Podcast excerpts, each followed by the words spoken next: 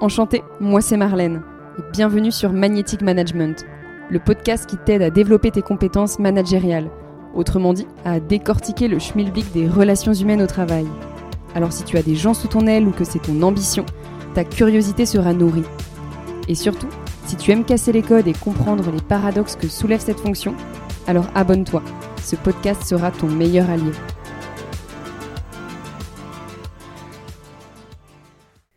Olivier est directeur des systèmes d'information au ministère des Armées. Comme il le dit, ce service est un peu le orange de la défense, ce cœur où on contrôle les communications entre les états-majors et les forces déployées en opération, et où on en assure surtout la sécurité. Petit, Olivier rêvait de devenir pilote de l'air, mais c'est dans la Marine nationale qu'il a passé le plus clair de son temps, jusqu'à devenir commandant. Ce qui m'a le plus marqué dans cet épisode, c'est cette audace qu'il a d'assumer sa vulnérabilité, car on l'est tous finalement, vulnérables, c'est ce qui fait notre part d'humanité. Et quand on dirige, de l'humanité, il en faut. Et c'est ça qui l'anime, voir l'évolution en chacun de ces hommes, transmettre, laisser une trace. Il aborde alors l'importance de commander avec ses pieds, dans le sens de se déplacer, de passer bien plus de temps avec ses hommes que derrière son ordinateur. Il évoque également ce point crucial de savoir quand rester à sa place et quand la prendre, cette place notamment lorsqu'on lui a confié de prendre la parole en conférence au sujet des attentats de 2015, discours qu'il a bien chamboulé. Mais je ne vous en dis pas plus et je vous souhaite une très belle écoute. Bonjour Olivier. Bonjour Marlène. Alors nous sommes actuellement dans une enceinte militaire à proximité de Paris, où tu travailles dans la direction interarmée des réseaux d'infrastructures et des systèmes d'information. J'espère que je ne me suis pas trompée. C'est tout à fait ça. Donc un service qui appartient concrètement au ministère des Armées. Hein, tout à fait. Ok. Et d'après ce que j'ai compris, et bien sûr tu nous expliqueras plus en détail, c'est un petit peu le cœur du contrôle de l'ensemble des communications qui se font entre les états-majors et les forces déployées en opération, c'est ça? En partie, mais en fait, il faut comprendre la dirigie comme le orange de la défense, c'est-à-dire qu'on s'occupe de tout ce qui est infrastructure. Et on met évidemment tous les moyens de communication à disposition des armées pour réussir leur mission. Ok. Avant de rentrer dans le détail, on va remonter un petit peu au début de ta carrière. Olivier, tu as baigné plus de 20 ans hein, dans la Marine nationale, si je ne me trompe pas, et tu as commencé à l'école navale de Brest, en Bretagne. Qu'est-ce qui t'a porté à devenir un officier de la Marine nationale? Euh, ça remonte à, très très loin en fait. J'avais plutôt une, une, attirance pour l'aviation. Je voulais être pilote et j'ai à peu près fait toutes les possibilités offertes par les armées pour le devenir. Et j'ai, au cours d'une de mes, de mes périodes au sein de la marine, vu la marine, mais pour le coup, les bateaux et non pas les avions. Et finalement, je me suis dit euh, que ça avait un vrai intérêt. Surtout que pendant mes, mes vacances, quand j'étais plus petit, je, on allait à Toulon. Et on passait souvent, alors que j'étais vraiment pas très grand, euh, devant tous ces gros bateaux gris et je me demandais ce que les gens faisaient dessus. Et quand on voyait un bateau gris qui partait à l'horizon, je me demandais mais où va-t-il? Et donc quand j'en ai eu l'occasion, après mes études, euh, bah, le choix s'est fait assez rapidement et j'ai choisi la marine. Pas en tant que pilote, euh, mais vraiment en tant qu'officier de marine, donc officier navigant. Et aujourd'hui, zéro regret? Zéro regret, zéro regret. Est-ce que, avant de rentrer dans la marine nationale, tu avais un peu des préjugés sur ce milieu? Alors personnellement non, parce que j'ai une famille euh, pas de militaires, mais euh, mon arrière-grand-père est un héros de la guerre 14, mon grand-père est un héros de la guerre de 39-45, mon père lui-même avait euh, failli rentrer dans l'armée de l'air. Donc non, j'avais pas forcément de préjugés, mais la marine n'était pas pour moi l'endroit privilégié dans lequel je comptais potentiellement m'inscrire, parce que je voulais être pilote, donc c'était plutôt l'armée de l'air. Mais non, pas de préjugés sur la marine. C'était plutôt ma mère qui. Euh, euh, c'était encore l'époque du service national et qui me disait surtout, surtout, ne va pas dans la marine. Et finalement, bah voilà, ça, fait plus de 30 ans que je suis dans la marine. Et pourquoi, selon elle, il fallait pas que tu ailles dans la marine? Bah, Un bateau, euh, ça flotte et parfois ça flotte pas et ça coule. donc je pense que du côté d'une maman, c'est plus compliqué de se dire que mon fils va sur un élément qui est la mer, l'élément liquide, qui est un élément euh, particulier. Et dans le cadre de ta carrière, tu as dû mener euh, des équipes, Mais avant de mener des équipes, comment tu percevais le management? Parce que forcément, quand tu commences, tu te dis pas tout de suite, je vais devoir gérer euh, des hommes et des femmes. Donc comment tu le percevais en amont, surtout dans ce secteur-là de la Marine nationale? Alors, euh, quand j'étais étudiant, effectivement, je ne me suis pas posé cette question-là. Mes études, c'était des études classiques, académiques, euh, dans la branche des mathématiques, donc ce n'était pas vraiment l'objectif de manager. Par contre, quand j'ai véritablement décidé de rentrer dans la marine en tant qu'officier, là, pour le coup, la, fonction d'officier, c'est une fonction de commandement. C'est une fonction, donc, euh, alors on ne parle pas de management au sein des armes, on parle plus de commandement, même si les deux termes sont assez proches. Euh, donc là, la question s'est posée très vite. Et en fait, on a cette chance dans les armées d'avoir des écoles qui nous préparent à ça. Et donc, en fait, les premiers mois, on, a une formation qui nous apprend à devenir officier, à comprendre les choses. On nous fait beaucoup de cours sur l'éthique du commandement. On nous apprend effectivement à, réfléchir à la responsabilité du chef. Euh, et donc, assez rapidement, on est mis dans le bain. Euh, donc, commander, c'est quand même la, raison d'être de l'officier. Donc, on est obligé de s'y mettre très, très, vite. Et de toute façon, les, les armées ils nous y préparent par les écoles qui, qui sont des écoles d'excellente euh, facture de ce niveau-là. Et le fait de gérer des hommes et des femmes, quelles étaient tes sources de motivation une fois que tu as été amené en fait à devoir diriger? Qu'est-ce qui t'attirait vers là? Euh, question, difficile, hein, parce que, hum, comme je te l'ai dit, euh, c'était pas forcément la formation académique euh, universitaire que j'ai reçue. J'ai une grande passion pour l'humain.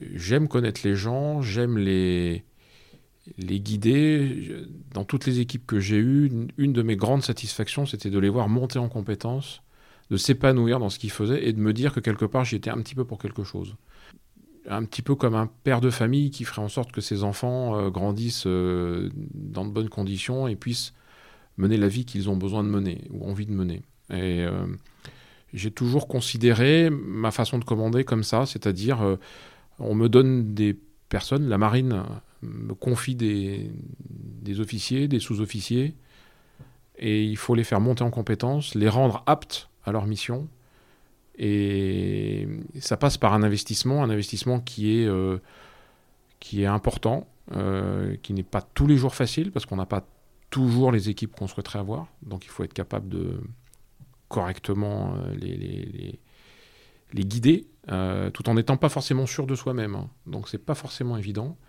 Mais c'est une satisfaction de tous les jours quand on voit quelqu'un réussir sur une formation, sur un entraînement, et quand on voit que le, travail d'équipe paye, et que euh, on, est à la tête de cette équipe-là, et qu'on a donc une responsabilité particulière.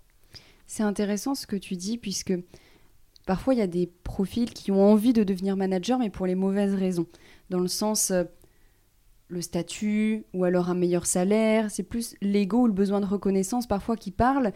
Et hum, j'avais réfléchi à un petit test un jour où, imaginons, dans le cadre d'une entreprise, on dise euh, alors tu peux devenir manager, mais c'est simplement des différences de lignes dans ta fiche de poste. Il n'y a pas de différence de statut ni euh, de salaire. Est-ce que euh, tu prends le job?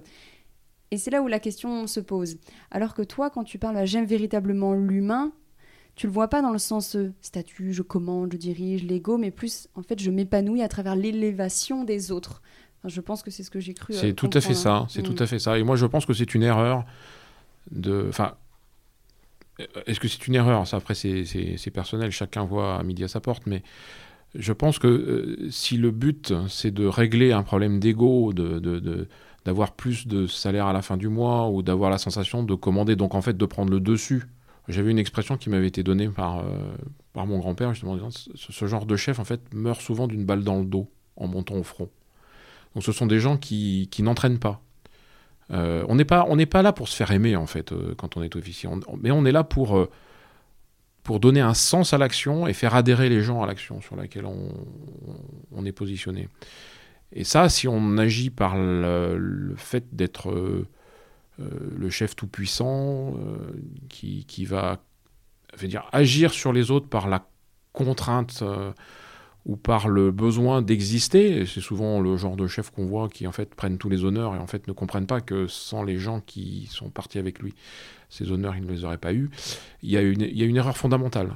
C'est-à-dire que ces gens-là, euh, c'est un one-shot. Hein. Ils le feront une fois, ils le feront pas deux. Euh, j'ai eu quelques expériences comme ça au sein des armées où j'ai rencontré des officiers qui étaient qui avaient un petit peu ce profil-là et je voyais bien euh, les gens le suivaient mais c'était pas une adhésion franche et euh, la mission était potentiellement remplie, mais euh, est-ce qu'il avait vraiment tiré la quintessence des gens qui l'entouraient? J'en suis pas intimement persuadé. Et par contre, j'ai vu que par la suite, c'était plus compliqué pour, manager ou commander les gens qui étaient sous ses ordres. Donc moi, effectivement, quelqu'un qui cherche les honneurs, qui cherche la, ligne de salaire en plus, c'est potentiellement dangereux. Est-ce que à tes débuts, tu es tombé un petit peu dans ce doute dans le comportement, la posture à adopter? Euh, Est-ce que je dois me comporter de telle manière, différemment? Ou est-ce que tu es resté finalement un peu toi-même entre le début et aujourd'hui? Comment tu te jugerais d'un point de vue objectif Alors objectivement, j'aurais tendance à dire qu'on est comme on est et qu'on essaye de s'améliorer avec le temps te cache pas que même encore aujourd'hui, après plus de 31 ans de carrière, je me pose toujours des questions sur la façon dont je commande, dont je manage les équipes, parce qu'on est perfectible en permanence et que chaque situation est différente. Chaque personne avec qui on va avoir à travailler est différente. Chaque problème qu'on va avoir à, traiter est différent. Donc se dire qu'on a des recettes toutes faites et qui nous auraient été apprises euh, non, c'est du savoir-être en fait. Ça par contre, je pense que j'y ai mis tout ce que j'ai appris dans ma vie, que ce soit avec mes parents euh, ou à l'université ou même euh, dans l'armée. J'y ai mis tout ce que j'y ai appris. Et par contre, je me pose toujours, toujours, toujours la question du est-ce que je suis bien au bon endroit? Est-ce que je dis bien les bonnes choses? Est-ce que je comprends bien mes équipes? Est-ce que je comprends bien l'objectif qui m'a été assigné? Donc, est-ce que je suis bien à ma place? Et c'est un travail permanent, quotidien, et dans lequel mes équipes m'aident beaucoup également. Parce que comme tu le dis, c'est une éternelle remise en question puisque chaque profil est unique, ça évolue au fil des années aussi. Mmh. Comment tu procèdes sur euh, cette compréhension de l'humain, ce besoin de s'adapter à chaque profil? C'est une nouvelle question très difficile, merci de me la poser. ça part, à mon sens, de l'amour de l'autre, l'empathie pour les autres, la compréhension et l'écoute. Quand on arrive sur un poste et qu'on commande, euh, on peut avoir un certain sentiment d'illégitimité pour certains, et d'autres d'une légitimité très forte parce qu'on est qui on est, alors qu'en fait pas du tout. Et je pense qu'à chaque situation, à chaque personne qu'on rencontre, il faut être ouvert, comprendre, parler. Enfin, j'ai systématisé la réception de tous les gens que je reçois discussion euh, à bâton rompu sur tous les sujets. Euh, alors ça prend un peu de temps, mais il faut le prendre pour comprendre les gens, leurs aspirations, ce qui potentiellement les pousse ou ce qui les retiennent dans leur vie de tous les jours. Ça peut être également leurs problèmes personnels, de façon à, à, comprendre la personne. Alors ça ne veut pas dire qu'on y arrive, hein, mais si on ne fait pas cet exercice-là, en face de soi, on a une personne qu'on ne connaît pas, et que le jour où on va peut-être se retrouver avec lui, euh, ou avec elle, euh, dans une situation où notre vie est en danger, on n'arrivera pas forcément à comprendre quels sont ses ressorts, comment faire en sorte que cette personne-là euh, va répondre à l'ordre que je vais lui donner, ou inversement va, va être totalement inhibé. Donc en fait, il faut véritablement connaître son personnel. Et ça, à mon sens, la base, c'est l'empathie. C'est-à-dire se dire la personne qui est en face, c'est effectivement un, gradé, c'est un sous-officier, euh, mais c'est un être humain avant tout, avec, euh, avec sa pyramide de Maslow à lui aussi. Et il faut comprendre ses besoins, il faut comprendre euh, ses motivations. Et à partir de ce moment-là. Alors, est-ce qu'on est capable véritablement de d'agir pleinement sur cette personne-là? C'est pas de la manipulation, hein, entendons-nous bien. Hein. Mais pour interagir avec les gens, il faut les connaître. Est-ce que tu fais un peu des points d'étape? Puisque j'imagine qu'il y a une différence entre ce qu'une personne te dit au tout début c'est sa propre perception d'elle-même aussi, hein, une image qu'elle te donne, et au fur et à mesure de son évolution. Comment tu gères ça? Alors le monde moderne nous aide pas vraiment avec ça, avec tous les moyens de communication qu'on a et qui nous permettent d'être assis dans son bureau et d'y rester quasiment toute la journée à échanger des mails. Moi j'ai plutôt cette, cette image-là, c'est commander avec ses pieds. quoi. Euh, C'est-à-dire que euh, même si ça demande de marcher un peu, il faut aller voir les gens. Et en allant voir les gens, on voit tout de suite s'il y a quelque chose qui ne va pas.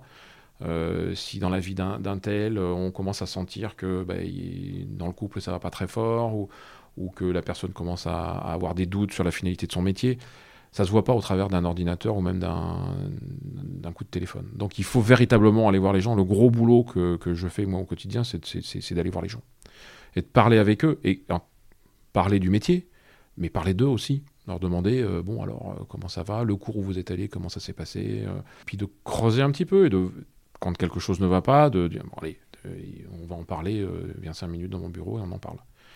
Donc finalement il n'y a pas cette barrière entre le pro et le perso, enfin du moins stricte, c'est que il faut laisser un peu de place puisque comme tu l'as dit, hein, ce sont des humains avec une vie mmh. à côté, donc à minimum être attentif à ça. Comment tu gères ce cet équilibre pro-perso, je m'intéresse sans trop m'intéresser Oui, alors c'est ça, il faut, tu, tu, as tout à fait raison de le, de le marquer. On n'est pas là pour être aimé, on n'est pas le copain. On reste le chef. Il faut marquer cette, euh, cette limite-là. Mais cette limite-là n'empêche pas l'empathie. On ne doit pas s'interdire d'avoir une, une approche humaine de la relation avec l'autre. Euh, et, et, à partir du moment où c'est compris d'un côté comme de l'autre, ça se passe bien. Après, il faut quand même reconnaître la finalité principale du métier de militaire, comme je l'ai dit au départ, c'est le, le don de sa vie. On peut donc à partir de ce moment-là difficilement faire le distinguo entre la vie privée qui peut influer sur la façon de réagir euh, dans une période de stress intense. Dans la marine, moi, il m'est arrivé d'être euh, dans les années 90 euh, dans des zones de conflit où on était euh, dans des zones où euh, potentiellement ça pouvait assez mal se passer. Et donc là, euh, il faut avoir confiance dans la personne qui est à côté de vous. Donc si vous ne savez pas que cette personne, je sais pas moi, la, semaine d'avant, elle a eu un contact un peu difficile avec son sa conjointe, qui pourrait lui faire avoir un doute au moment d'appuyer sur le bouton d'une contre-mesure électronique, bah, il peut y avoir un problème. Donc en fait, il faut vraiment connaître les gens avec qui on est. Et donc, ça impose, à mon sens, au sein, au sein des armées en tous les cas, d'avoir une, euh, d'aller très loin en fait dans la connaissance des gens et de leur vie privée. Ça ne veut pas dire qu'il faut faire de l'entrisme, ça ne veut pas dire qu'il faut imposer aux gens de nous raconter tout ce qui leur arrive, mais il faut que ces gens-là aient, suffisamment de confiance en vous pour qu'ils sentent euh, de dire attention là, je je vais pas bien. Il y a un truc qui va pas le faire et si jamais je dois appuyer sur la détente, j'y arriverai pas. Hmm. Et comment tu fais la différence entre deux profils où l'un, je grossis, je caricature, est un peu le caliméro, il va se plaindre souvent, et voilà, tout, tout, est un petit peu grave, et la personne plus discrète qui, au contraire, va garder énormément pour elle et va pas oser cracher le morceau, il y a quelque chose de grave. Est-ce que tu arrives un petit peu à voir les différences dans les profils sur ça? Bon, Avec, avec l'expérience, on le voit, on le voit, oui. Je mmh. pense qu'on le voit, et ça, c'est valable aussi bien dans le monde civil que dans le monde militaire. Après, encore une fois, ça passe surtout par l'écoute et l'attention qu'on porte aux gens. Il faut passer du temps avec ses équipes plus que derrière son ordinateur. Rester devant son ordinateur, c'est facile, on donne des ordres, on, lit des, on, écrit des jolis documents, mais tout ça, ça va arriver sur des gens qui sont des, êtres humains. Et si on ne va pas les voir de temps en temps et qu'on ne se donne pas la peine de les comprendre, de, de voir ce qui les motive, donc ça veut dire qu'il faut passer beaucoup de temps avec eux presque plus de temps qu'à écrire du document ou à émettre des, des stratégies. C'est important aussi, hein, mais, mais ce temps-là est indispensable. Oui, ça fait partie pleinement finalement des, des fonctions. Des fois, on peut oui. penser, est-ce que ça fait partie du travail? Oui, pleinement pour le coup.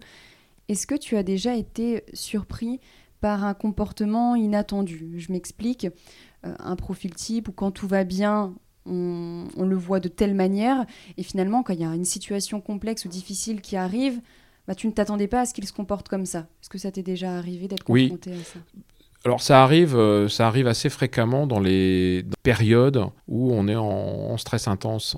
Et en fait, les gens se révèlent à ce moment-là, dans un sens comme dans l'autre. Et j'ai vécu les deux. C'est parfois assez troublant, dans le sens où on pensait euh, pouvoir compter sur quelqu'un et en fait, euh, on se trompe. Et la personne sur laquelle on avait quelques doutes, finalement, se révèle totalement disponible et finalement c'est elle qui tient la baraque. Et, donc, en fait, ça apprend l'humilité, c'est-à-dire de toujours se dire, euh, tant qu'on n'a pas vécu la situation, on est incapable de... Donc, il faut être prêt à tout. y a un adage qui dit que souvent tous les beaux plans d'opération faits dans des états-majors explosent au premier coup de canon. C'est un peu la même chose avec les gens. C'est-à-dire que le jour où on se retrouve face à une situation où véritablement les, gens sont, sont, touchés dans leur être ou dans ce qu'ils vont devoir faire, c'est là où ils se révèlent vraiment. Et ça, c'est très difficile à déceler. Alors, dans les armées, on s'entraîne beaucoup. Hein, on dit entraînement difficile, guerre facile. Mais ça n'empêche pas, il y a toujours ce petit truc qui dit ouais, mais on est quand même qu'en exercice. Alors qu'en fait, quand on est vraiment en, zone de, tension vive et où on sait que tous les soirs, euh, l'autre côté vous allume missile et que ça peut partir d'un moment à un autre, faut être prêt à réagir, c'est là où les gens se révèlent vraiment. Et comment tu gères l'après quand tu fais ce constat? Sur le moment, c'est parfois difficile de rectifier le tir, mais est-ce que tu fais un point après Oui, systématiquement.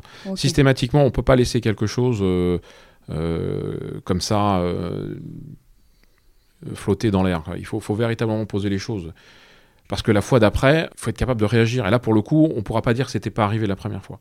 Donc il faut être capable derrière de débriefer et de, demander mais qu'est-ce qui t'est arrivé? Pourquoi tu as réagi comme ça? Enfin, on n'est pas, on n'est pas, on n'est pas en, marbre. Hein. Il faut, faut, être capable de, de, gérer ses émotions, déjà les siennes en tant que manager et, de commandement, mais également euh, celles de celles de ses hommes pour dire la prochaine fois comment est-ce qu'on peut faire pour que ça se passe mieux ou différemment? Et, et c'est pas gagné. C'est un exercice de tous les jours. Et pour poursuivre un petit peu sur la différence euh, des profils, j'imagine que certains profils, ils ont besoin d'avoir un, commandant empathique, à l'écoute, de se confier, et d'autres plutôt la posture euh, plus directive. T'arrives ça aussi à le déceler? Est-ce que tu modifies un petit peu ta façon de t'exprimer ou de poser les questions en fonction du profil que tu as en face de toi? Alors c'est très compliqué de s'adapter en fait à ce niveau-là parce que on, on, doit être en fait euh, soi-même. On, ne doit pas, on doit pas faire un rôle. C'est-à-dire c'est pas parce qu'un tel dit ça sinon, c'est la girouette. Hein, euh, et, là, c'est. Non, il faut être franc dans ses bottes. Les gens doivent vous connaître pour ce que vous êtes, avec vos qualités, vos défauts. Mm. Et sinon, eux ne s'y retrouvent pas. Après, oui, effectivement, il y a des gens qui préfèrent des officiers plus directifs. Euh, d'autres. Mais tu peux pas plaire à tout le monde. Alors déjà, t'es pas là pour Alors déjà, on n'est pas, on n'est pas là pour plaire à tout le monde. On est vraiment là parce qu'on a une mission. On nous, on nous donne, enfin, la nation nous confie des hommes et des femmes pour réaliser cette mission-là notre rôle, c'est d'être devant eux, de les guider, de faire en sorte que quelque part ils soient le plus à l'aise possible. L'environnement du militaire, c'est le chaos. Pas payé pour les zones de paix. On est là pour être envoyé dans le chaos et de le résoudre le mieux possible. Donc forcément, si on ne se prépare pas à ça, c'est compliqué. Et donc chaque soldat, chaque militaire, chaque marin a sa propre vision des choses. Mais si son chef change en, fonction de la personne à qui il parle, bah, il va pas être à l'aise. Il peut pas être à l'aise avec quelqu'un qui va à un moment donné euh, dire à un tel, oui, bah, euh, toi ça va être ça, et puis toi ça va être ça. Non, non. Il faut garder une certaine cohérence dans l'action. Sinon, euh, et, même pour soi, parce qu'on peut virer un peu vite à la schizophrénie là-dessus.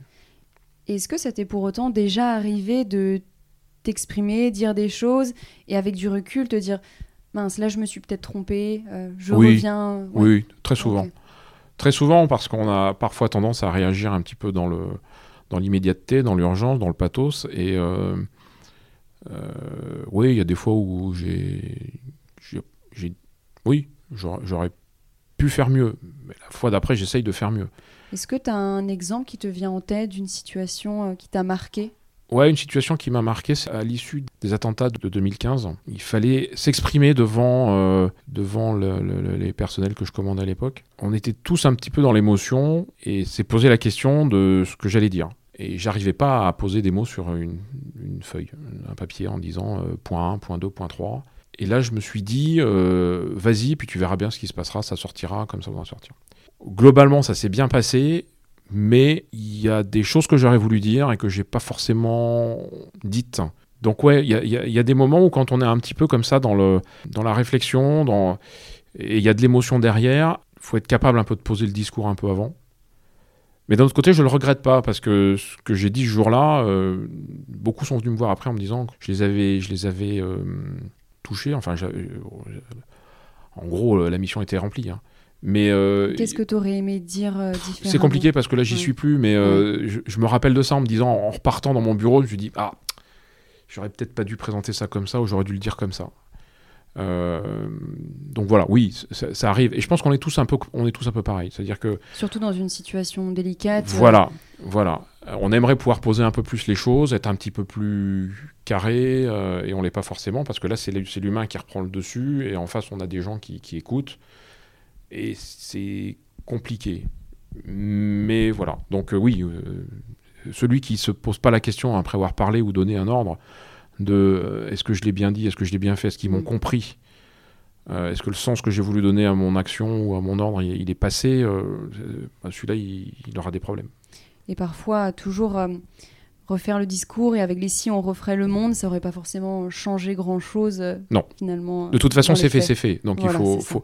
Après, le but, c'est voilà, ben, j'assume. Ça, c'est une des choses que qu'on nous apprend, c'est assumer ses, ses, responsabilités et ses décisions.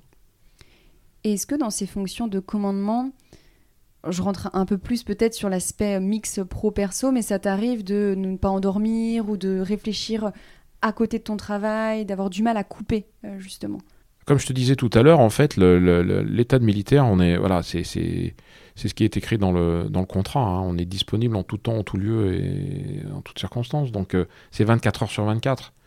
Alors évidemment, euh, dans le poste que j'ai aujourd'hui, les choses sont pas aussi compliquées que ce que peuvent être celles d'un d'un champ d'opération, mais euh, oui, si, oui. Euh, Alors de là à dire que j'endors pas la nuit, ça c'est non, non quand même pas. Mais les questionnements sont permanents. Encore une fois sur la posture, la posture qu'on doit avoir vis-à-vis des gens qu'on commande et vis-à-vis de nos chefs, qui eux attendent également de notre côté euh, de l'honnêteté, de la franchise. et donc il faut arriver à se positionner entre les deux, ce qui n'est pas toujours facile. Hein. mon grand-père disait toujours, où que tu sois, tu auras toujours un con au-dessus de toi. ça ne veut pas dire que mes chefs le sont, mais on a toujours quelqu'un qui est au-dessus et qui te donnera un ordre. Et donc, si tu ne te positionnes pas à partir de ce moment-là comme quelqu'un qui va donner un ordre, mais qui va aussi en recevoir un, euh, et donc cette dialectique permanente du haut vers le bas et du bas vers le haut, c'est elle qui crée un petit peu cette sensation de peut-être d'instabilité et qui t'oblige à te poser systématiquement la question de ton positionnement. Et quand tu parles de ces questionnements sur euh, ta posture, ton positionnement, donc tu l'as dit, ça te challenge d'avoir un, N plus 1, entre guillemets, euh, qui te fait que tu te remets forcément en question. Tes équipes aussi euh, t'aident à te remettre en question.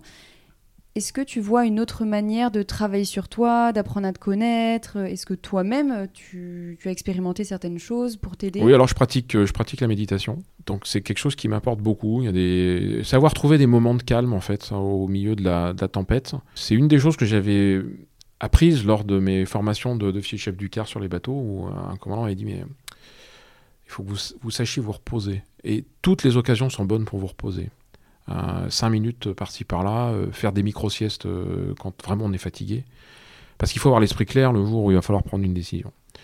Donc, et là, j'ai véritablement, enfin voilà, la méditation m'aide beaucoup. Je me pose aussi beaucoup de questions sur moi-même, sur, voilà, au moins une fois par semaine, j'essaye de faire un bilan de ce que j'ai fait, de bien, de pas bien, et puis d'essayer de me remettre en question parce que ça, la remise en question, elle doit être permanente. C'est, c'est, pas parce qu'on est arrivé à un certain niveau de grade que forcément on a la science infuse, qu'on sait mieux que les autres.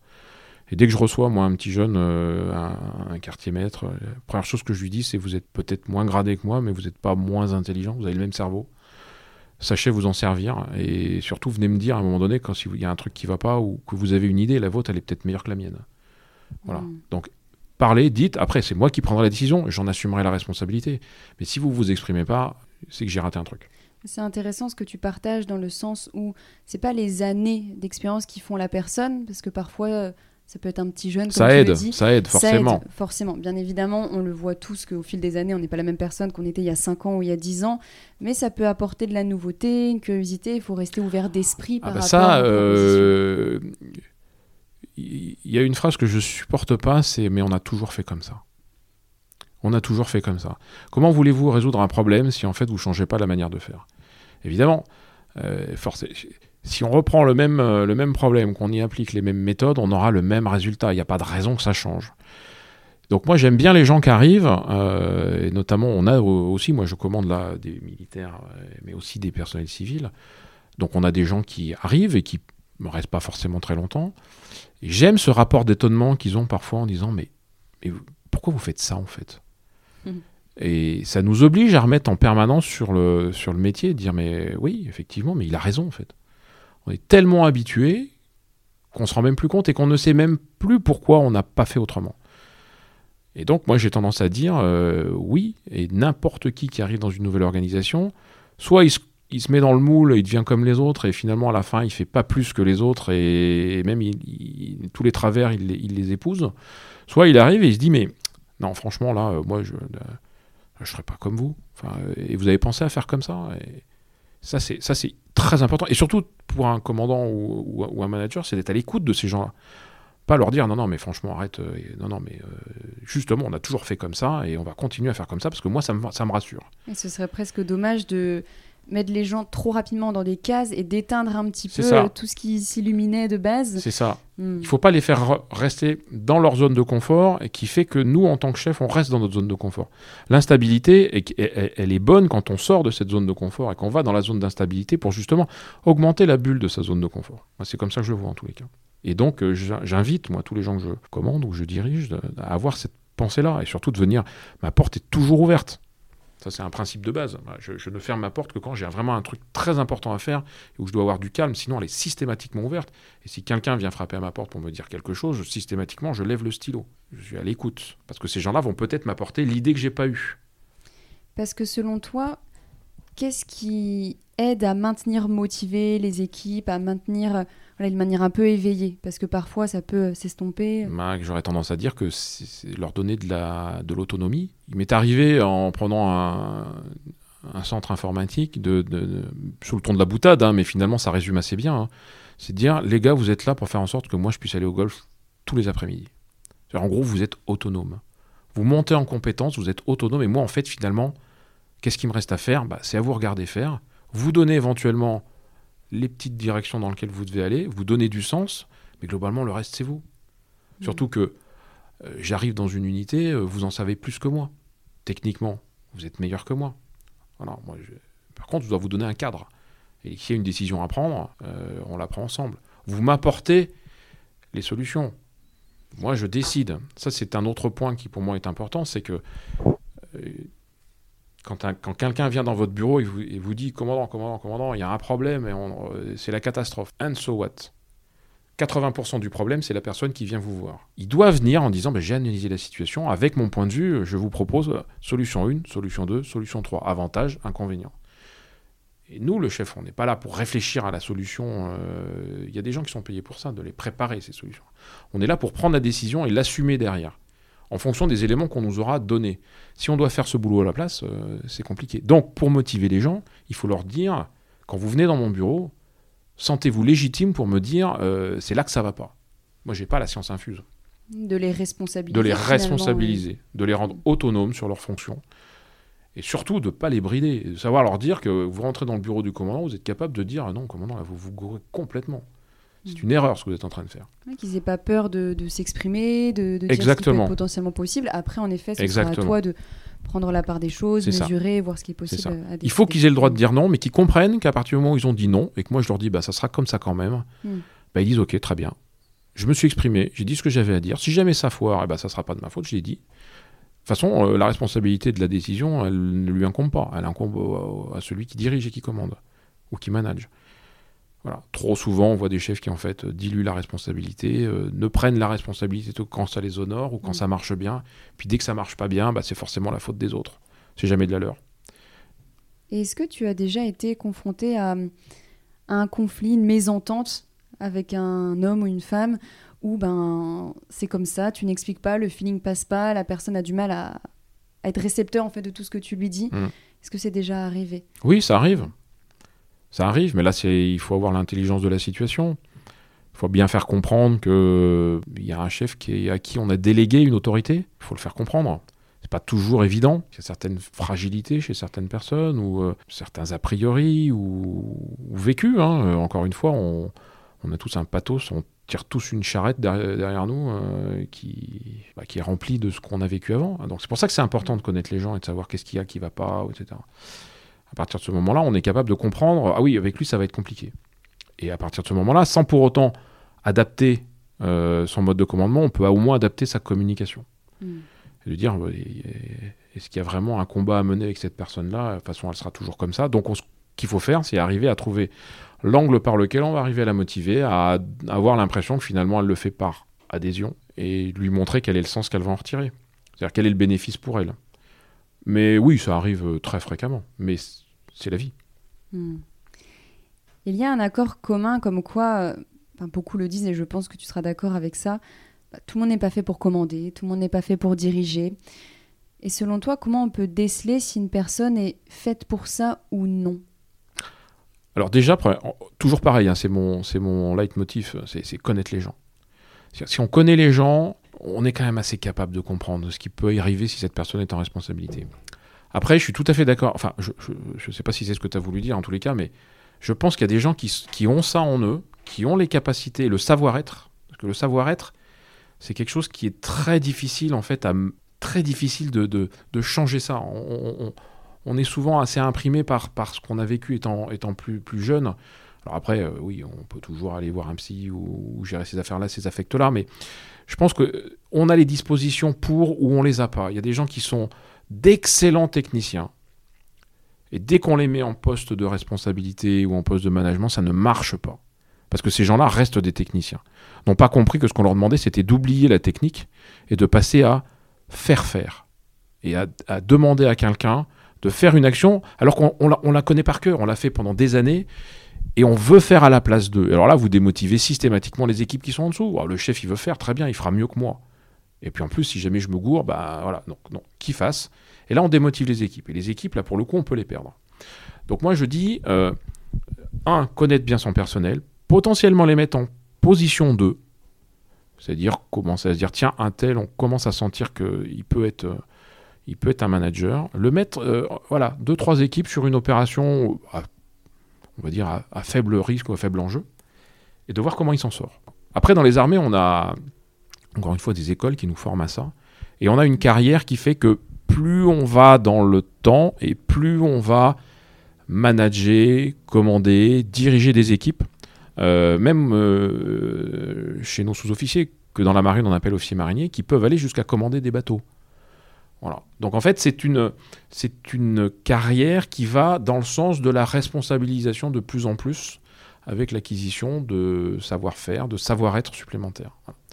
Donc euh, j'aurais tendance à dire, euh, nous dans, les armées, c'est, presque une, c'est presque atavique. C'est peut-être un peu plus compliqué dans des, dans des unités, des institutions ou des entreprises où en fait, globalement, la, carrière va être assez linéaire et où on restera, où on aura peut-être quelques petites responsabilités en plus, mais où la finalité, c'est pas de devenir le patron de l'entreprise il y a quand même cette distinction qui est commune entre le savoir-faire et savoir-faire faire. Parce que comme tu le dis, dès lors que tu passes de l'autre côté, entre guillemets, de la barrière, hmm.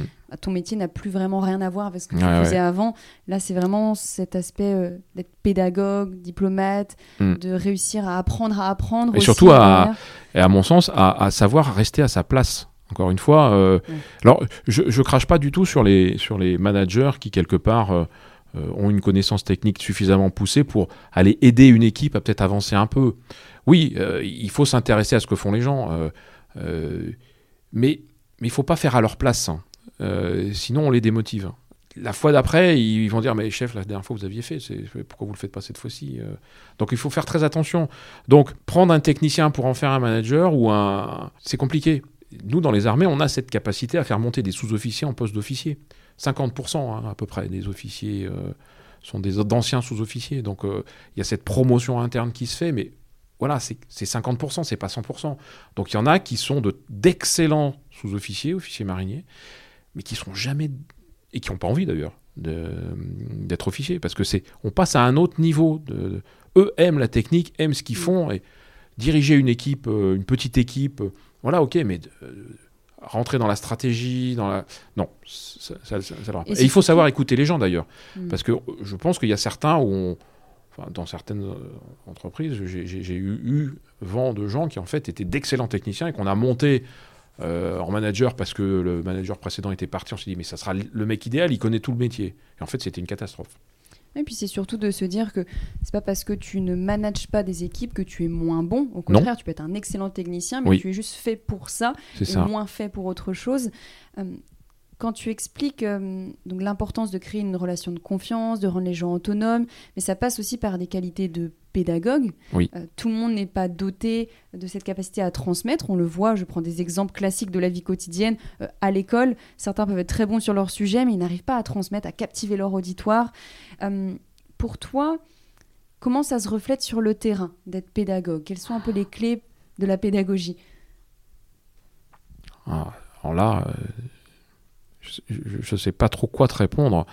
encore une fois, je pense que c'est du savoir-être à partir du moment où les équipes qu'on encadre, on a de l'empathie pour eux, je pense qu'on trouve le moyen de, faire passer le message. C'est qu'une conséquence en fait. Presque, voilà. Après, euh, étant issu du monde universitaire, euh, évidemment, j'ai d'un cursus qui était plus un cursus euh, enseignement, donc peut-être que j'ai un biais cognitif sur ce, sur ce point-là. Je pense qu'on est tous, on est tous aptes à faire passer un message et à apprendre quelque chose à quelqu'un d'autre. D'ailleurs, dans notre rôle d'être humain, de parents. C'est ce qu'on est censé faire au jour le jour, euh, de passer, de transmettre. Est-ce que ça s'apprend ou pas? Je sais. Je, Oui, il y a, des méthodes. Donc, euh, mais une méthode, euh, je veux dire, appliquée par quelqu'un qui n'a pas le savoir-être, voilà, il y a d'excellents profs qui sont capables en sortant totalement. Moi, j'ai eu moi des, des profs d'histoire qui étaient illuminés et qui apportaient quelque chose. On était happé par. Et puis d'autres profs qui étaient euh, beaucoup plus. Voilà, ils sont assis à leur bureau à lire un bouquin et nous on écrivait bêtement et en fait on retenait rien. Est-ce que ça passerait pas aussi par le fait d'être déjà animé soi-même par ce qu'on fait, d'être un minimum passionné et naturellement en fait on a envie de transmettre je, pense que ça, oui, je pense que c'est ça. Manager des, équipes, commander, euh, c'est, j'irai pas jusqu'à parler de passion, mais c'est un état d'esprit.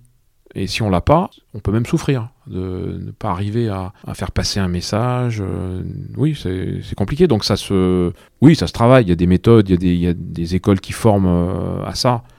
Mais si on n'a pas le, à mon avis, si on n'a pas le, minimum de bagage qui permet de le faire, un savoir-être qui nous permet d'être empathique avec les autres et de comprendre qu'en face, bah, il y a un émetteur et un récepteur. Ok, j'ai émis, mais est-ce que le récepteur a bien reçu ce que je lui ai dit?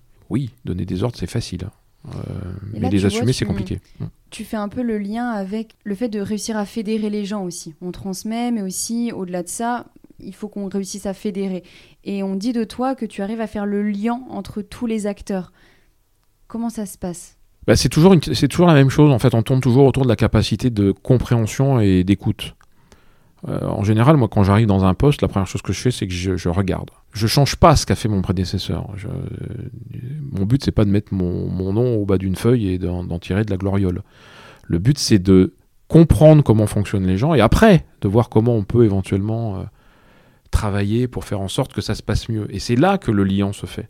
Parce que comment créer de l'écoute entre les gens eux-mêmes? Parce que toi, tu peux être attentif, mais après tu n'as pas la main sur tout entre leurs relations. Tu dois organiser, tu dois organiser les conditions de ça, faire en sorte que les gens se sentent autorisés à parler, à dire les choses. C'est sûr que si on rentre dans une réunion et qu'on écrase la réunion de sa, de sa présence et en fait personne n'ose l'ouvrir, c'est pas bon. Donc il faut dire aux gens, écoutez, voilà, moi j'introduis la réunion, maintenant c'est vous qui allez parler entre vous. Hmm. On fixe les, objectifs, on fixe l'horaire, voilà, on est garde on garde l'horaire, on fait attention qu'on ne diverge pas, mais globalement, tout le monde doit pouvoir s'exprimer. Et c'est ce lien-là, en faisant comprendre euh, dans le mode de commandement ou de, management que toute parole est bonne à dire, et c'est après qu'on dira si c'est bien ou si c'est pas bien, mais il faut le dire. Si on le dit pas, ça marche pas. Donc et là, les gens se sentent suffisamment en confiance pour potentiellement après parler, et, et ce lien, il se crée ici. Ce qui ne veut pas dire que les gens vont s'aimer forcément en sortant d'une réunion ou d'un d'une discussion ou même d'un échange lors d'une opération. Mais au moins, on a mis en place ce qui permettra à, la bonne idée d'émerger. Et là, les gens vont se dire, bah, bah finalement, j'y ai participé. Et ce lien-là, il est là. Et pas parce qu'on a imposé en disant, ça sera comme ça. Est-ce que ça t'est déjà arrivé de devoir gérer les conflits mais entre les personnes? Tu as donné les bonnes directives, mais elles entre elles, ça se passe pas forcément très bien. Bah ça, c'est le, le cœur du quotidien. Enfin, il euh, n'y a pas une journée euh, qui se ressemble. Donc tous les jours euh, apporte son lot de, conflits, de choses à régler, de... c'est ce qui fait le, sel de tout ça. Donc gérer ces affaires-là, bah, c'est ton job en fait en tant que manager et de commandement. Donc, et comment tu euh, fonctionnes Si une personne vient te voir et euh, t'explique que il a un conflit avec un tel, Est-ce que tu les responsabilises et tu les laisses se débrouiller? Est-ce que tu interviens? Comment tu bah, Disons que si, si en tant que chef, euh, l'affaire arrive jusqu'à moi, c'est que potentiellement on est arrivé à un point où c'est compliqué de les faire s'entendre entre eux. Donc le rôle du chef, là, c'est de siffler la fin de la récré, de dire, bon, bah voilà, on va faire les choses dans l'ordre. Toi, tu vas m'expliquer ce qui se passe pas bien. Toi, tu vas m'expliquer ce qui se passe pas bien. Et, à la fin, on essaye de voir euh, comment on peut arranger les choses. Parfois, ça s'arrange, parfois, ça s'arrange pas. Mais si le problème arrive jusqu'à toi, c'est que manifestement, en amont, toutes les chaînes que, toute la chaîne que tu as mis en termes de confiance, et parmi tes, tes officiers qui, qui, font le même boulot que toi, mais en N-1, N-2, n'ont pas fait bien leur job. Donc après, il faut revoir tout ça, dire mais euh, là, on a loupé un message, il y a eu un, il y a eu un artefact qui est passé, hein, quelque chose, et on l'a pas saisi. Euh, donc ça, ça t'oblige à te remettre déjà toi en cause en disant mais si ça arrive jusqu'à moi, c'est qu'il y a eu un problème. Mais c'est ton boulot de régler ces trucs-là. Donc forcément, il y a des choses qui vont arriver jusqu'à toi. Et là, il faut être capable de réagir. Et comme je te le dis, euh, ben, avoir la même capacité d'écoute et d'empathie avec ces gens-là qui sont en conflit ouvert. De ne pas prendre parti de Pas prendre, de surtout pas prendre parti. C'est-à-dire, chacun va s'exprimer. Et en fonction de ça, tu vas te faire une idée de ce qui se passe. Tu vas faire venir tous les éventuelles autres personnes impliquées dans l'affaire. Un rôle de médiateur, en fait. Hein. Exactement. Et à la fin, eh ben, tu vas bah, c'est comme Saint-Louis assis sous son arbre, hein, euh, bah, ça sera ça. Et, là, euh, mais par contre, à partir du moment où tu les as écoutés, je dis pas que tu as fait la moitié du chemin, mais en tous les cas, tu leur as permis de s'exprimer, tu leur as permis de dire ce qui va pas. Très souvent, ne serait-ce que cet échange-là en présence du chef, qui écoute, et qui est pas là en train de dire ça c'est bien, ça c'est pas bien, mais qui écoute, qui leur permet même de se parler entre eux devant toi, ça aide pas mal les choses. Après, ça résout pas tout. Hein. Et est-ce que, comme tu dis, donc cette importance de neutralité, mais parfois, euh, naturellement, tu as peut-être un meilleur feeling avec certaines personnes, bah, ça il y a des relations qui se créent. Ça, tu dois te l'interdire. tu dois juger factuellement les choses. Sinon, euh, tu vas être traité de favoritisme. Et ça va vite se savoir, et c'est pas bon. Il faut que quand on rentre dans le bureau du chef, on puisse se dire, je vais être traité de manière équitable. Pas plus, moins bien. Alors après, il y a toute une palanquée de biais cognitifs. Alors, tiens, il est dans la même ville que moi, ou il a fait les mêmes études que moi, ou, il aime le même club de foot que moi. Euh, des choses qu'on peut avoir, mais il faut, il faut complètement mettre ça de côté. C'est-à-dire, sinon, euh, euh, on peut être certain que celui qui va être plutôt du côté défavorisé va sortir du bureau en n'étant pas du tout convaincu. Donc toi, tu te fais toujours cette réflexion en amont, toujours. cette petite analyse. Je me prépare systématiquement avant. Il faut toujours se préparer systématiquement, comme avant une réunion, comme avant tout acte de commandement, on se prépare intellectuellement à ce qu'on va faire. Si on se prépare pas, euh, et c'est un petit peu peut-être ce qui m'avait fait euh, sur le euh, sujet dont on a parlé tout à l'heure, c'est que j'avais peut-être la sensation de pas m'être préparé suffisamment pour parler et que j'y suis un peu allé au feeling. Alors le feeling a bien passé, c'est tant mieux, mais voilà, je pense que je m'étais pas assez préparé au truc ne pas laisser des fois place à l'improvisation, au risque de ne pas avoir suffisamment euh, pesé les pour, les contre. Oui, mais c'est surtout. Voilà, bon, j'ai pas dit de grosses bêtises ou j'ai pas. Mm. Mais il y a des choses que j'aurais voulu évoquer et. Euh, et je, je les ai pas évoquées. Et je, je me suis dit, bah, c'est trop tard maintenant, on peut plus revenir en arrière et euh, remettre tout le monde devant sur la place d'armes et de, de reparler. C'est pas, c'est pas possible. Est-ce que tu penses que cet événement t'a marqué sur le, fait, j'aurais pu dire peut-être les choses autrement, parce que l'affect prenait beaucoup de place au vu du sujet délicat, ou ça aurait pu être une autre situation où tu t'es déjà dit ça? Euh, alors c'est vraiment cette fois-là qui, me marque particulièrement, hein, parce que déjà le contexte était particulier. Euh, mais oui, il y, a certainement eu d'autres moments où c'était la même chose. Euh, mais comme je suis, enfin voilà, comme mon, ma façon de faire, c'est systématiquement d'analyser, de revenir derrière. Alors, le but, c'est pas non plus de tout couper en petits morceaux et puis à la fin de, il faut quand même arriver à synthétiser derrière. Hein. Analyse sans synthèse, euh, ça, ne sert pas à grand chose. On agit, on y va. Exactement. Hein. c'est la fameuse cercle de mm. Deming, la route Deming. Il faut toujours avoir un truc qui nous empêche de reculer, mais il faut toujours avancer. Donc oui. Donc dans cette logique-là, j'aurais tendance à dire oui, j'ai vécu ça à d'autres moments mais euh, ça m'a toujours fait avancer en fait. Et je sais qu'aujourd'hui, enfin, je suis plutôt du côté de la fin de ma carrière que du début, mais je suis persuadé que demain, euh, on se reparle demain, j'ai encore appris quelque chose sur moi, sur ma façon de commander, sur euh, ma façon d'appréhender les gens. C'est infini. Mais c'est ça aussi qui est, passionnant. C'est le cercle des relations humaines, c'est de comprendre comment fonctionnent les gens et comment arriver par, par la façon dont on est à faire en sorte que la mission qu'on a va réussir au travers des autres, parce que tout seul, on n'est rien. Quand tu parles que ça t'a apporté, si tu devais un petit peu euh, résumer euh, ce que toutes ces années t'ont apporté, et ça va encore continuer de t'apporter, hein, j'imagine, mais en tant qu'homme, euh, pour faire un point sur toi, comme si tu étais voilà, le Hmm. Alors, a- dernier jour de ta vie, et te dire qu'est-ce que ça m'a apporté. Il y a un truc que ça ne m'a absolument pas apporté, et ça, il faut que tous ceux qui éventuellement euh, imaginent leur chef comme des puits de science, c'est que ça m'a surtout pas apporté la confiance en moi. Enfin, la confiance irraisonnée en moi. Ça m'a apporté une confiance dans ma capacité à transmettre des messages, à écouter les gens, mais par contre, certainement pas dans ma capacité à me dire euh, je claque des doigts, ça va marcher. Cette confiance-là que j'ai vue chez certains et qui parfois a apporté des, problèmes plus qu'autre chose. Moi non. Après, en tant qu'homme, euh, l'humilité. On n'est pas dans le sentiment d'imposture ou dans le complexe de l'imposteur, mais toujours la sensation, mais ça c'est- pour en avoir parlé avec euh, des camarades, euh, on est tous pareils. Quand on rentre dans une réunion et qu'on entend, euh, surtout quand on arrive dans des postes, alors ça jargonne énormément, il y a des acronymes de partout. Et, et, et- là, on a des grosses suées d'angoisse en disant Mais est-ce que je suis le seul à ne pas comprendre ce qui est en train de se dire? Et en fait, pas du tout. Les trois quarts de la salle, c'est pareil. Mais par contre, on se dit bah, D'accord, ok, cette fois-ci c'était compliqué, mais la fois d'après, je saurais. Et en fait, la fois d'après, je savais. Mais c'est de l'humilité, c'est-à-dire se dire Non, non, mais j'arrive pas dans une réunion, je sais tout, je comprends tout, je suis. Même, même en tant que chef. hein. Est-ce que vous êtes euh, transparent entre vous? Parce que j'imagine ouais. plusieurs euh, Assez, chefs, entre guillemets, mais vous discutez assez Oui. ouvertement, vous, Oui, oui. vous êtes humble, comme tu Oui, le oui, dis. oui, Oui. oui. moi, j'ai croisé beaucoup plus euh, d'officiers que terre, air, mer, même euh, cadre de catégorie A civile. hein.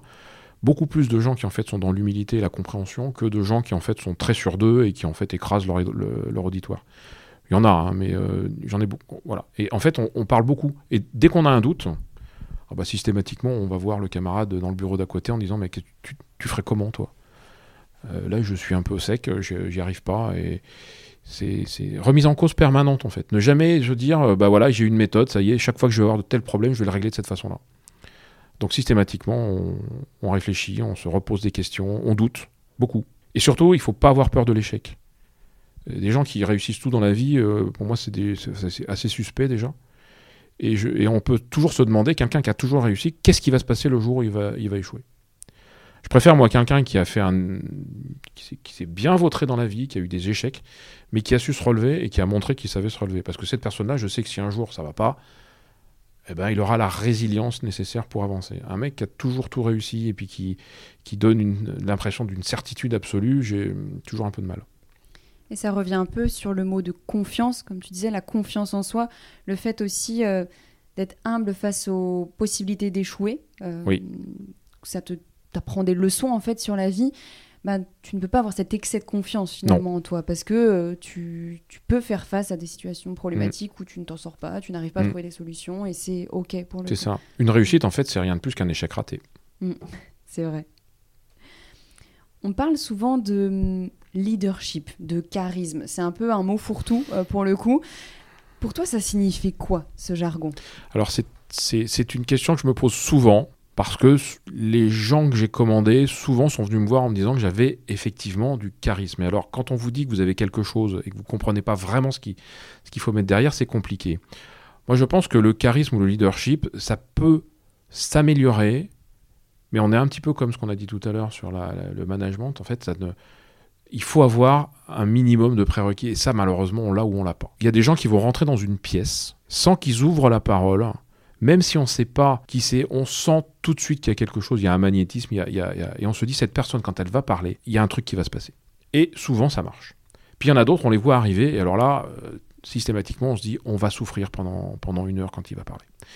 Et je pense que c'est le charisme, en fait, c'est la capacité d'entraîner les autres à, adhérer à ce qu'on dit par une espèce de séduction qui est une séduction qui va au-delà des mots, au-delà du langage verbal. C'est quasiment. je me demande si on n'est pas au niveau des phéromones quelque part.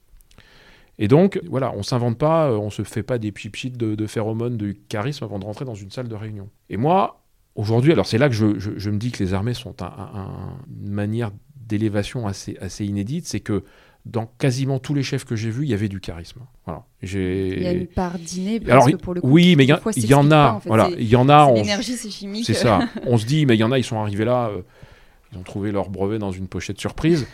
Mais la grande majorité des officiers euh, supérieurs que j'ai rencontrés, des amiraux ou des généraux, sont des gens qui. il, y a, il irradie quelque chose d'eux. On sent. Euh, voilà. Peut-être que c'est le, parcours qu'on nous oblige à faire. C'est-à-dire qu'aujourd'hui, euh, tu croises un amiral euh, sur le fort, il a été sous-lieutenant. Il a traversé, voire pour certains même sous-officier, voire matelot. Donc quelque part, ces gens-là ont l'humilité de leur carrière et de leur parcours. Ils savent d'où ils viennent, ils savent ce que tous les gens ont vécu.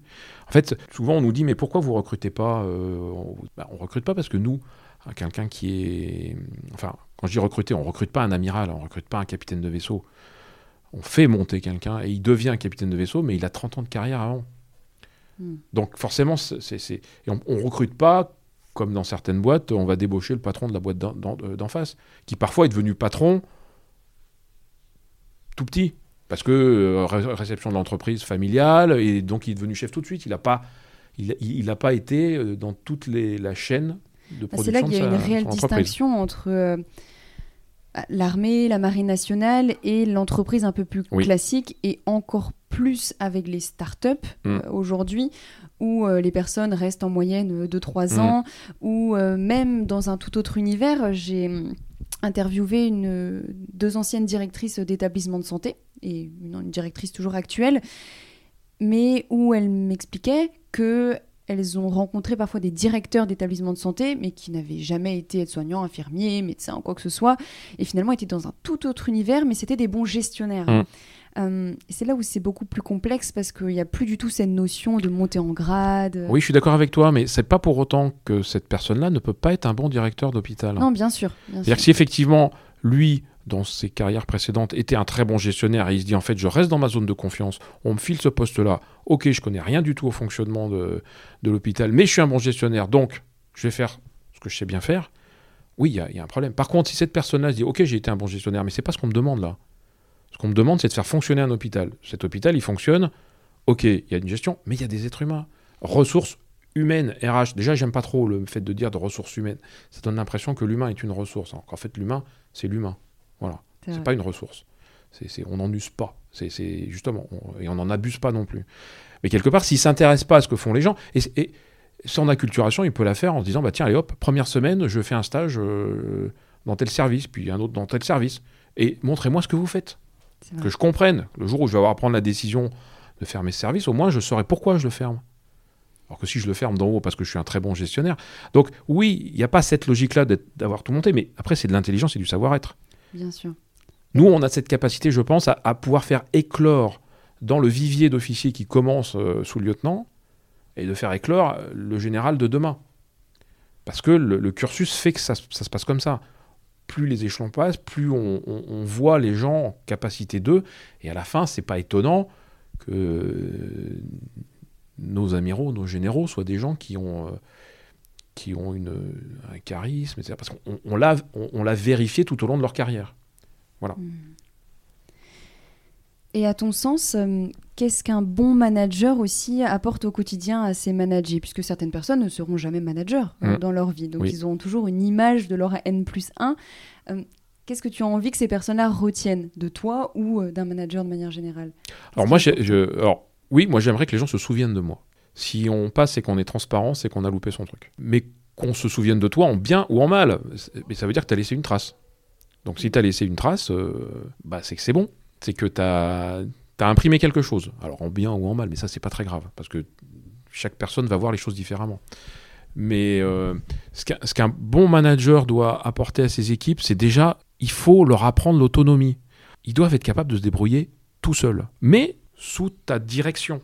Qu'ils puissent analyser leur propre évolution et qu'ils en soient grandis, qu'ils soient fiers d'eux-mêmes aussi. Parce que Exactement. Moi, je n'ai jamais autant de, de de satisfaction que quand je vois une personne qui est arrivée avec son, bagage, pas forcément suffisant pour le poste, et de voir 3-4 mois après cette personne-là avoir fait la formation qu'on lui, a, lui a donnée, lui a donné confiance, lui avoir dit bah écoute, c'est en forgeant que tu deviendras un forgeron, donc euh, vas-y fonce, mais on est derrière toi et si jamais ça se passe pas bien, on assumera.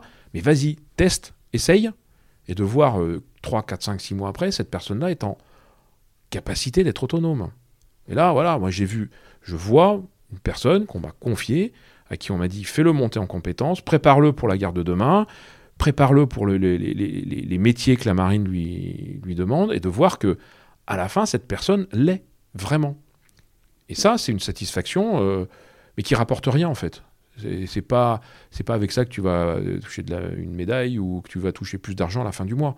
Mais ça, c'est une satisfaction personnelle et, qui, et, qui, et qui me guide dans ma. Et puis ça reprend. En fait, c'est drôle parce que la, boucle est bouclée parce que ça reprend les toutes premières phrases que tu as dit dans le podcast. Je sais même pas si tu te souviens. non, Mais en fait, tu as tout de suite dit ah bah, Moi, je m'épanouis en voyant les autres voilà, s'améliorer. Et, et, donc, ça, ça en vient un peu à, à la fin de, de cet épisode où si tu devais donner un conseil, tu peux en donner deux ou trois bien évidemment, mais si tu devais donner un conseil aux managers, aux futurs managers, aux futurs commandants qui nous écoutent, ce serait lequel? Connaissez-vous bien, connaissez les gens que vous avez à commander, soyez empathique avec eux et donnez-leur confiance en vous. C'est mm. eux qui doivent avoir confiance en vous. Vous, vous aurez confiance en eux si, si ça marche bien. Donc voilà. Merci Olivier en tout cas pour cet épisode très riche. Merci Marlène. Merci. Merci à toi de nous avoir écoutés. J'espère que le parcours d'Olivier t'a parlé et que ses conseils t'aideront dans ton quotidien. Et si tu as apprécié l'épisode, tu peux me laisser une étoile et me partager ton avis en commentaire. Je t'en serai grandement reconnaissante. On se dit à très vite pour un nouvel épisode dans un tout autre univers.